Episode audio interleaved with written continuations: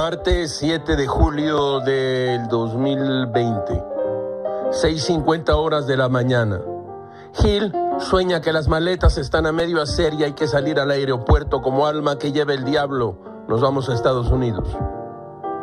El miércoles 25 de marzo, el Senado de Estados Unidos aprobó de manera unánime la tercera fase del paquete de respuesta y alivio contra el coronavirus.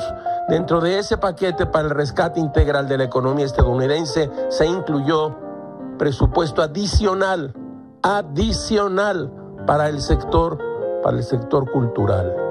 Así, así como usted, como usted lo oye. Gamés lavó los trastes y pudo seguir con sus pesquisas culturales. La doble jornada no es cualquier cosa. Por su parte, el 22 de abril se anunciaron nuevas directrices para la distribución de financiamiento de las organizaciones culturales no lucrativas. Escuchen ustedes esto.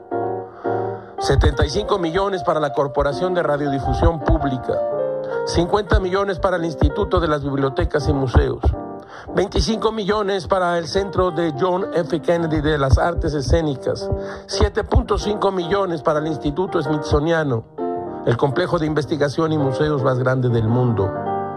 Habrá otros fondos descentralizados que autorizó el Congreso Federal, pero deberán gestionarse con gobiernos locales en las ciudades y estados de la Unión Americana. Todo es muy raro, caracho. Como diría el filósofo, ¿cómo la ven? Dicho esto sea sin albur.